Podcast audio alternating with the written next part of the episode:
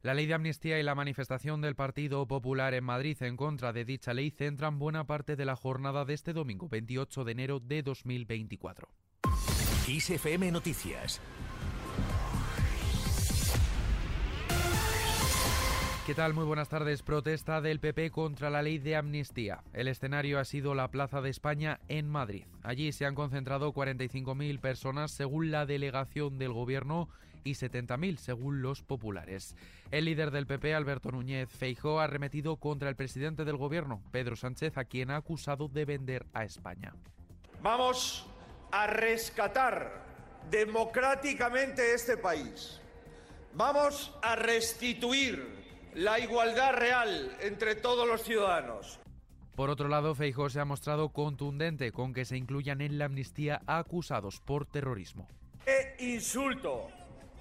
Decir a los policías que no han sufrido violencia y que no han sufrido actos terroristas es una indignidad impropia de un presidente del gobierno de España. Sin embargo, no ha hecho referencia sobre la Operación Cataluña y el presunto espionaje a líderes del Prusés. Por otro lado, la presidenta de la comunidad, Isabel Díaz Ayuso, ha criticado este domingo que el PSOE normalice y pacte con el crimen. También ha pedido ayuda a las instituciones europeas frente a la amnistía de los líderes del Prusés. Así que todo es así en la España de Sánchez. Criminalizan la vida normal y normalizan el crimen porque pactan con el crimen que al que espías y al que llamas racista y xenófobo, le unes y todo vale por la convivencia. Esto es por el futuro, es decir, los blanqueas que tú te puedas aferrar a Cataluña como si fuera un terruño, porque en España entera te estás hundiendo. Además, en esa manifestación también ha estado el presidente de la Junta de Andalucía, Juanma Moreno, que ha tachado esta ley de un traje a medida para los independentistas. La ley de amnistía hecha a medida de los fugados, hecha a medida de los condenados y hecha a medida de las necesidades que tiene Sánchez para mantenerse en el poder. No se puede impulsar una ley de amnistía en la que el propio Partido Socialista hace tan solo unos meses ya decía que era inconstitucional. El terrorismo es generar terror en la sociedad y en el proceso hubo crepúsculos del movimiento independentista que, intentó crear terror. El alcalde de Madrid también ha estado en esa protesta y ha reivindicado que no hay terroristas que tienen que estar en la cárcel. Nosotros conocemos bien lo que es el terrorismo y sabemos que la esencia del terrorismo es que viola los derechos humanos, es que la esencia del terrorismo es que se dirige contra la vida y la integridad física de las personas. Son las palabras de José Luis Martínez Almeida y es que después de la manifestación multitudinaria convocada por el PP en la Plaza de España de Madrid, una multitud de personas en contra de la ley de amnistía han manteado en Ferraz, la sede del PSOE, a dos muñecos de tela que simulaban ser el presidente del gobierno, Pedro Sánchez, y expresidente catalán, Carles Puigdemont. No nos movemos de las arenas políticas, pero sí de la comunidad. Nos vamos hasta Galicia. La portavoz del PSOE, Esther Peña, ha preguntado este domingo a Feijo qué tiene que ver que no le guste la amnistía para votar en contra de la subida de las pensiones. ¿Podría explicar el señor Feijo que por, por qué, si no le gusta la amnistía, vota en contra de que un pensionista en Pontevedra cobre 300 euros menos casi al mes? Yo creo que hoy animo a todas esas personas que puedan salir a Madrid a los pensionistas que se acerquen con mucha educación y respeto al señor Feijóo y le pregunten por qué usted, por qué el Partido Popular votó en contra de revalorizar y de subir las pensiones de nuestro país.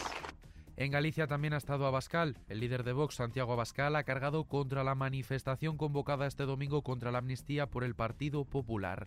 Para el cabeza de Vox, Feijóo se manifiesta contra Sánchez el domingo, pero que los lunes dice pactan su reforma.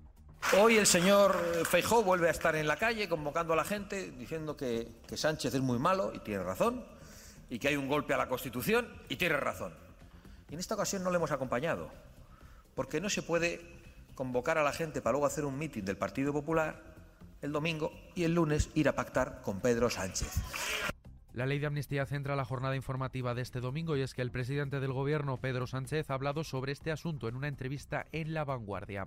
El jefe del Ejecutivo ha insistido que incorporar a Junts o a Esquerra la gobernabilidad del Estado hace a España más fuerte. El también líder socialista ha defendido la constitucionalidad de la amnistía. Además, ha afirmado que se reunirá con el expresidente de Junts, Carles Puigdemont, y el presidente de Esquerra, Oriol Junqueras, una vez se apruebe esa ley. Este esfuerzo por normalizar la situación en Cataluña eh, creo que también eh, hace que nuestra democracia sea más completa y por tanto la democracia española sea más fuerte a la hora de incorporar a actores, en este caso Junts per Catalunya o también Esquerra Republicana, que en un pasado se negaron precisamente eso, contribuir desde el punto de vista constructivo a la gobernabilidad del país. La ley de amnistía es un paso trascendente de la democracia española eh, que demuestra, a mi juicio, ¿no?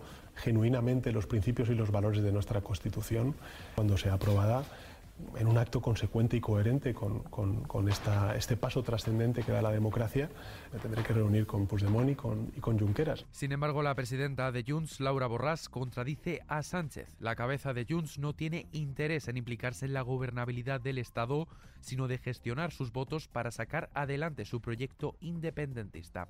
Además, ha añadido que necesitará el apoyo de los de Carles Puigdemont en cada una de las votaciones. Desde Junts no hemos querido la gobernabilidad del Estado. Nosotros tenemos un proyecto para la independencia de nuestro país. Lo que nosotros hemos hecho no es dar ninguna estabilidad, sino gestionar unos votos para conseguir nuestro proyecto político y esto es lo que Pedro Sánchez sabe perfectamente y que necesita cada una de las votaciones que se produzcan. Momento de pasar a la crónica internacional. Burkina Faso, Mali y Níger abandonan la Comunidad Económica de Estados de África Occidental. La razón, este organismo se encuentra bajo influencia de potencias extranjeras, ha traicionado sus principios y se ha convertido en una amenaza para los Estados miembros. Cambiamos de asunto. Guterres pide que se garantice la ayuda a los palestinos. El secretario general de la ONU, Antonio Guterres, ha pedido que se reasuma la financiación a la UNRWA. La Agencia para los Refugiados en Oriente Próximo ha sido cuestionada por la posible implicación de algunos de sus miembros en los ataques del grupo islamista Hamas a Israel el pasado 7 de octubre. Son ya 10 países los que han congelado fondos para esta organización y es que el nuevo ha sido Francia. Ya de vuelta a casa en lo que afecta a nuestros bolsillos, la semana empieza con la subida de la luz. Tendrá un precio de 77,97 euros el megavatio hora. Poner la lavadora o el horno nos costará 110 euros entre las 6 y las 7 de la tarde. Sin embargo, el precio mínimo se dará entre la 1 y las 2 de la madrugada con un valor de 47,67 euros el megavatio hora. Y Fitur 2024 cierra este domingo con 250.000 visitantes. La Feria Internacional del Turismo ha cerrado con casi un 14% más de visitantes respecto a 2023. El balance oficial de Fitur 2024 arroja cifras récords de participación con 9.000 empresas 152 países, 96 representaciones oficiales y 9 pabellones. Con esto, tiempo para echar un vistazo a la previsión de... Mañana las nieblas se verán reforzadas, por lo que tendremos que tener cuidado en las carreteras. Aviso amarillo en el norte de Burgos por esas nieblas que se esperan en el Mediterráneo, Valle del Ebro y Castilla y León. Algunas lloviznas en el noroeste y en el estrecho. Y en cuanto a las temperaturas, siguen al alza, pese a la época del año en la que nos encontramos. Y terminamos con la quinta portada de Ariana Grande.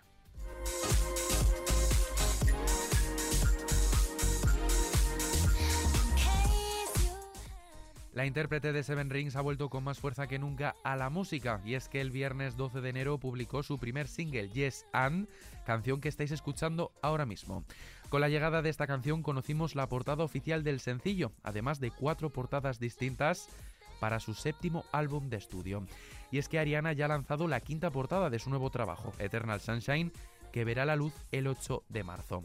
Lo ha hecho a través de Instagram y ha publicado una foto en la que se ve al artista con su icónica coleta de espaldas apoyándose sobre el hombro de otra persona que podría ser ella misma perfectamente.